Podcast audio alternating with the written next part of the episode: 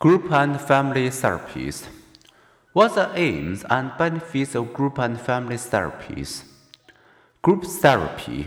Except for traditional psychoanalysis, most therapies may also occur in small groups. Group therapy does not provide the same degree of therapist involvement with each client.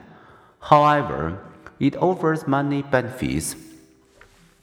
It saves the therapist time and client's money, only with no less effectiveness than individual therapy.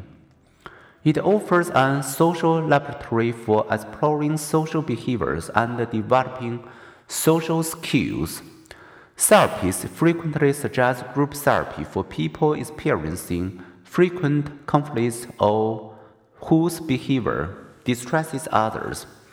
For up to 90 minutes weekly, the therapists guide people's interactions as they discuss issues and try out new behaviors. It enables people to see that others share their problems.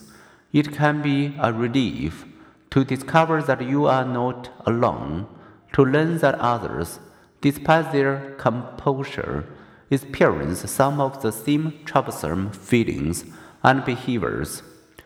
It provides feedback as clients try out new ways of behaving, hearing that you look poised, even though you feel anxious and self conscious, can be very reassuring